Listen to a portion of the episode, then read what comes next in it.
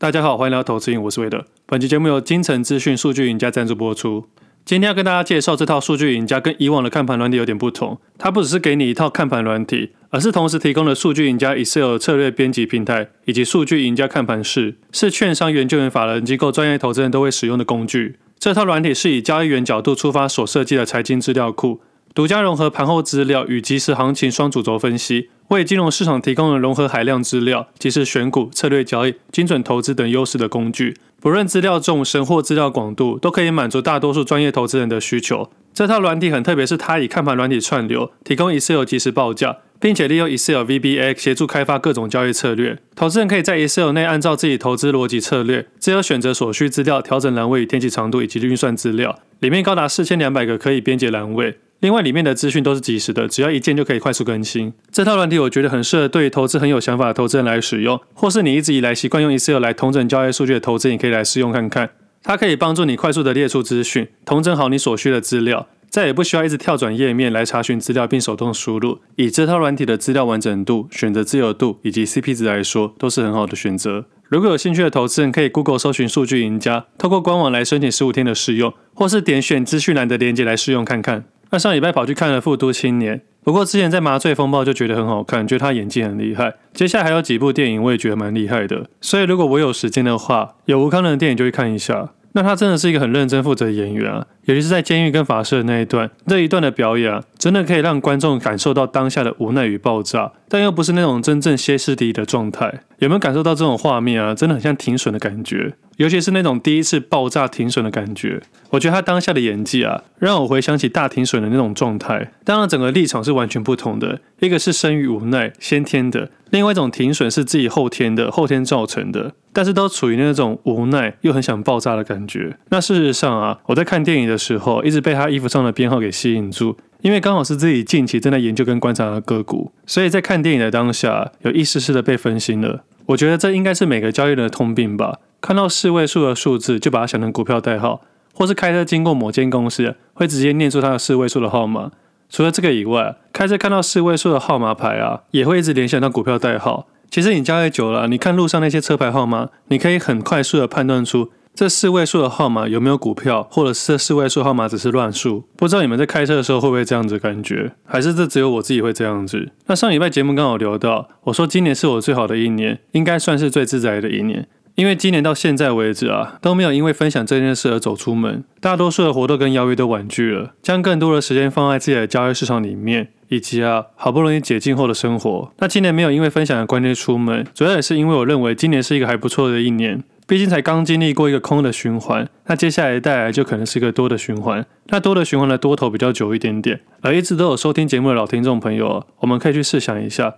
我们又经历一个多空的小循环，而这也是我第四个小循环了。我相信未来还会有第五个、第六个。第一个循环跟多数的新手一样赔钱。第二个循环做多做空都赚钱，但在反转的时候，空的部位没有调整好，陷入了一小段的赔钱低潮，而当然也赔了不少的钱。而第三次的循环基本上是没有做空，降低了很大部位出国旅行。而第四次的循环，我不止交易还分享了。那接下来我相信还会面临第五个、第六个甚至第十个循环，虽然不知道会面临什么样的挑战，但是我自会随时准备好面临这个挑战。但也因为看不到未来的挑战，才值得去挑战。反正该建立的、该分享的，大多数都把它建立好了。每周都会固定写 Press Play，那是自己的交易日志。对于没有交易基础的投资人，可以去用影音去了解。那从短文、长文、Podcast 基本上啊，就符合市场上多数投资人的需求。那如果想要研究盘中的资料，就可以从投资瘾的 App 观察。假设一不小心遇到交易低潮或不顺的时候，投资上瘾这本书可以让你重新检视你所有的行为跟策略，也就是让你花最低的成本，在需要帮助的时候达到最好的效果。那如果有时候想要一些即时的分享，我会在脸书上面发；而如果是个新手小白的话，其实 IG 每个礼拜都还是有更新，另外还有部落格也是有定期在更新。其实这些资源都可以好好运用，这是我自己认为做的分享循环。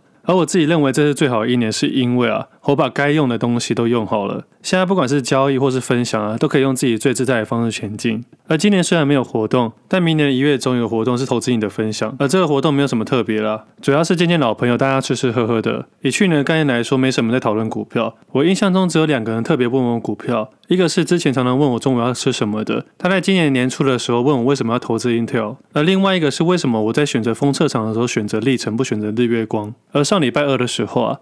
历程的股价超过了日月光，也创了历史新高，也真的不枉费我参加他的股东会。但是参加他们股东会的时候，有法人问了一些问题，我觉得公司派这边的回答还算是满意，所以当时对他的想法也依然不变。而近期的封测厂真的是比较强劲，我在二零二二年主要的左侧持股里面啊，历程算是占了蛮大部分的。后续有些调整，当然有些加码，而在上礼拜创了新高，心情当然是不错。不过以现在的角度来看啊，多数人的持股应该还算是不错的，所以这边就不多加讨论了。我比较喜欢讨论那些看坏的公司，因为只有看坏的公司、看坏的股价，才找到属于自己的专属买进理由。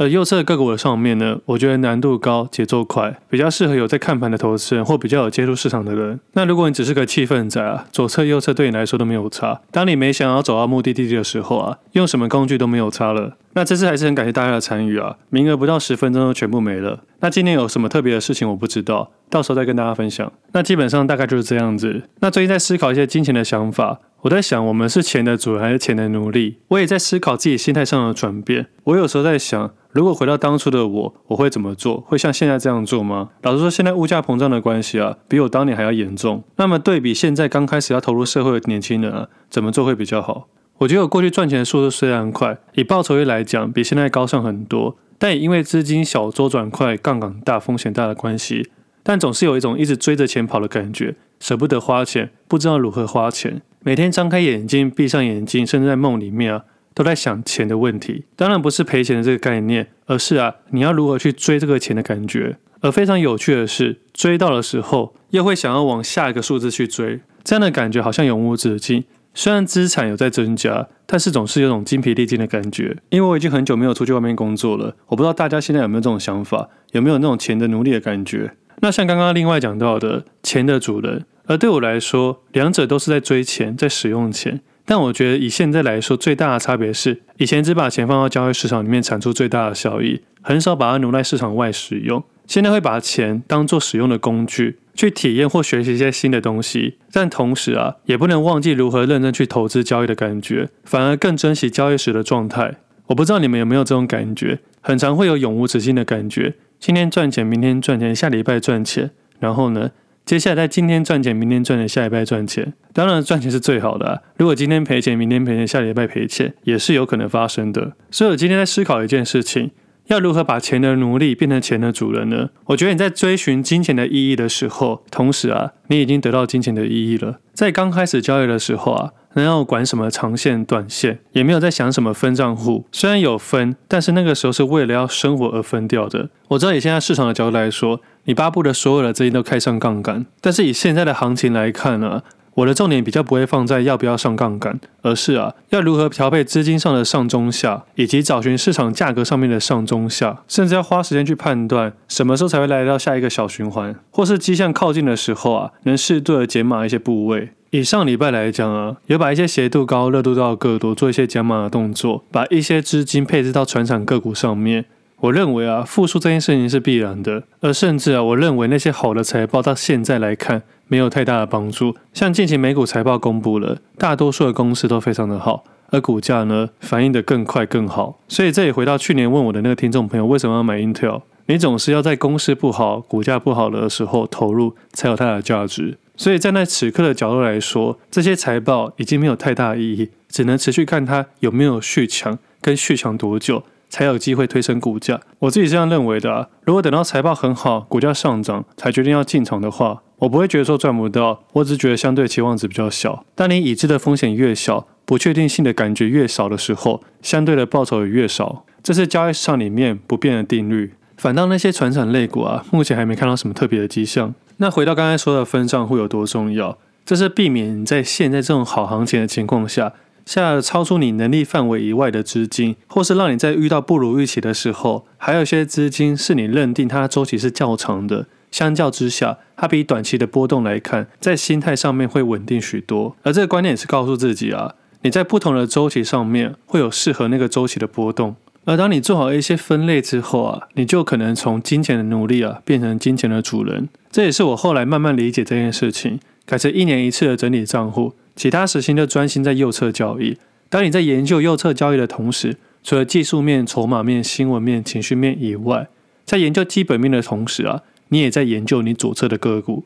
当然我知道不是每个人都这么多时间去投入研究，但就看你对于交易这件事情啊有多大的期望跟需求。而假设你有多余的时间，你可以把时间去做一些其他事情，去学习新的东西，去感受新的体验，或是啊因为好奇心的关系啊，你可以研究一些看似跟交易市场没关系，但可能未来会有关系的一些东西。比方说，最近在看台铁公司化，从明年一月一号起啊。国营的台湾铁路股份有限公司啊，即将挂牌上市，但第一任董事长、总经理都是原班人马。而比较有趣的是啊，在改制的当天啊，有短期的债务有一千七百多亿即将归零，全部转述于长债基金来处理。也就是说啊，台铁公司成立之后啊，是零债务的。而原本交通部的规划。财源来自于余波的台铁三笔土地，包括台北机场、台北车站特定区、台铁高雄港站，交由铁路局管理。但是三笔的土地收益不足偿债，所以后来国产署同意啊，将台铁先前未开发并交回的土地啊，移拨至台铁偿债基金。其实整体来看，除了刚才讲到三笔移拨到偿债基金之外啊，台铁本身的资产还有不少公共设施以及车站办公室等等的资产。以资料来看，目前是七千三百多亿，而负债的部分目前看起来是四千两百多亿。照理来说，资产应该是有净资产，但是比较尴尬的是啊，大部分的资产啊都是政府持有，并且租给台铁公司使用，所以真的要台铁公司化的难度，我觉得还是非常的高。我个人会认为啊，可能会比较像台湾高铁的感觉。台湾高铁本来是 BOT 案，因为年年亏损的关系，政府用了财改，交通部入资之后，调整了摊提方式以及一些政府的优惠，那台湾高铁才慢慢由亏转盈。而不过台铁目前的部分呢，我觉得难度还是比较高的。当然那些债务的部分都有一定有办法去处理掉的。台铁的部分还是要照顾一些偏向民众，而不是单单以盈利为目的的，所以它要完全公司化有点难度。更何况。里面还有特考的公务人员，在薪资上面跟一般员工的算法也不太一样。我们去想一下，一间连续亏损几十年的公司啊，在短期间虽然把你的债务全部平民了，但是要在短期间在人次上面做一个大更动呢，难度是比较高的。会发生债务不会是一天造成的，就像股票市场的账上损益啊，也不是今天才开始的，都是一些过去的决定。而以公司的角度来看，它一定是公司过去治理而累积而成的，更何况，目前第一任的董事长跟总经理还是原班人马，而且像他们的土地资产来说啊，除非他们要炒土地或是调高了票价，不然我会认为啊，很难在短期间转型。但如果试着要调高票价的话，那么这样子跟高铁上面就会有竞争了。我们做台铁的其中一个原因是因为它便宜，以及它的点比较多。那如果为了获利删掉一些小点，或者是想要增加营收而提高它的售价，慢慢靠近高铁的价格，那台铁就相对失去它的竞争力，这部分反而不一定是好的。而在大家比较在乎的准点率的上面，以今年来讲，前十一个月高铁的列车准点率啊是九十九点七二 percent，而列车的发车率是一百 percent，座位的利用率啊大概是七成左右。而台铁近十年的平均准点率啊大概九十三点四 percent，而近两次的重大意外也会让投资人在安全上面产生的疑虑。而安全这件事情啊，相较之下可能要投入不少的固定成本以及员工的教育训练，我会认为啊这比较难是立即性看到效果的地方。而相较之下，我自己比较喜欢坐高铁。虽然高铁的站比较少，但多数时候还是以高铁为主。当然，台铁有它的优势，它的站比较多，你也比较容易达到一些比较特别的地方。而以公司的角度来说，有些偏乡地区应该要废掉，因为它可能没有什么太大的营收。但是以服务人民来说啊，它是必须存在的。这时候要怎么去调整跟平衡，就比较难去拿捏了。不过以上讨论的这些啊，对交易上面可能没有立即性的帮助。而是否公司会有好有坏？但如果真的要公司化，至少啊，在财务上面可能会比较透明一些，那自然就比较容易达到监督的效果。而这几天看这些资料，虽然没有办法立即性的对于交易上面带来帮助，但我也持续更新了台湾高铁的部分，以及啊，开始观察一下悠游卡公司的变化。这些都是研究一间公司联想到另外一间公司的一些想法。而这也是因为刚好啊，现在行情比较好，大多数的持股在好的方向之中，所以有更多的余力啊，去研究一些其他的事情。而这些讨论的个股啊，其实也是传产个股。那回到刚刚聊到的金钱奴隶跟主人，我自己的想法是，懂得赚钱跟懂得花钱是两回事。懂得赚钱不一定是主人，但肯定要像个奴隶。奴隶不是真的奴隶啊，是你需要对金钱有渴望，不管你用什么方式取得，在当下你可能没那么喜欢这件事情，会有一点点不舒服，甚至啊有一点点痛苦。但适度的成为一个奴隶啊，也是为了成为以后主人的途径。那成为主人的概念，我认为啊，就像是懂得花钱。懂得花钱就重要很多了。有些人会去买奢侈品，当然偶尔买是没关系。但有些年轻人为了买能力范围之外的东西啊，用了信用卡的循环利息，用信贷等等方式去奢侈消费。我知道过去两年很多人用信贷去做很多事情，不管是买房子还是投资股票。如果做得好，当然可能成为金钱的主人；但如果做得不好或一不小心失心疯的话，那你可能就成为金钱的奴隶。而在借钱给你的机构，不管是实体的银行、网银，还是那些有的没的资产公司，如果一不小心没控制好，就很有可能变成金钱的奴隶。所以每次新出的那些为小资族设计的贷款方案啊，每次我看的都是为他们捏一把冷汗。在当下看似金钱的主人啊，事实上很有可能一不小心变成金钱的奴隶。如果一不小心负债太大，在交易的路上就很难去努力。其实，在市场里面，你在下单的当下，你也是金钱的主人，而下超过自己能力范围的部位跟风险，就很有可能成为金钱奴隶，有可能一不小心就要追着金钱去跑。但如果你可以一直从金钱的主人去看待下单这件事情的话，你把资金做好什么样的调配，将所有的主动权啊放在自己的身上。像这一拜行情啊，从封测、连接器、被动元件、矽晶圆半导体、轴承上、网通类股等等，基本上大多数的个股啊，在近期的行情都有在轮转，所以自己在操作上面本身打得比较散一点点。但也是特别注意到，有些个股在开盘前十分钟没什么成交量。那如果你是什么都想赚的投资人，那么现在可能就被资金卡得动弹不得。这也是自己提醒自己啊，在投资上面啊，成为金钱的主人，不要因为什么都想赚，成为金钱的奴隶。现在行情很好，没错，但不可能一直都好吧。我是这样告诉自己：先把金钱分投资跟投机，再把生活上的日子啊分成交易日跟非交易日。当你可以慢慢切割这所有的东西啊，以及开始可以掌握这些东西啊，应该就可以成为金钱的主人，也成为自己的主人。那交易市场的分享大概到这里。那这礼拜刚好自己的生日，没想到又过了一年了。而今年学了很多东西，而最近开始在学泰拳，也买了一些装备给自己。学泰拳的理由其实很简单，除了维持健康的身体啊，还有试着懂得保护自己。但事实上，真的遇到危险的时候，真的赶快跑就对了。只是自己小时候的梦想啊，就是想要练拳，可能是以前武打片看太多了。那这次学泰拳觉得蛮有趣的，我发现啊，其实打人比被打还要累，而且泰拳又是一种硬功夫，硬功夫就是要一直吃招，简单来说就是要被人家扁的意思啊。那今年的岁月不饶人啊，比以往更有感。前阵子连续一个礼拜打两三次篮球啊，膝盖都快要受不了了。我想这些靠体力的运动啊，我真的要赶快学起来，也顺便完成一下自己小时候的梦想。那训练后才知道啊，我原本以为我去练沙包，没想到去的时候发现我才是那个沙包。那生日愿望，我想应该还是健健康康吧。希望生活上的所有东西啊，都只要微小变动，不要有太大的变化。到了一定的年纪，会发现啊，没事就是好事。那今天节目先到这里，我们下次见，拜拜。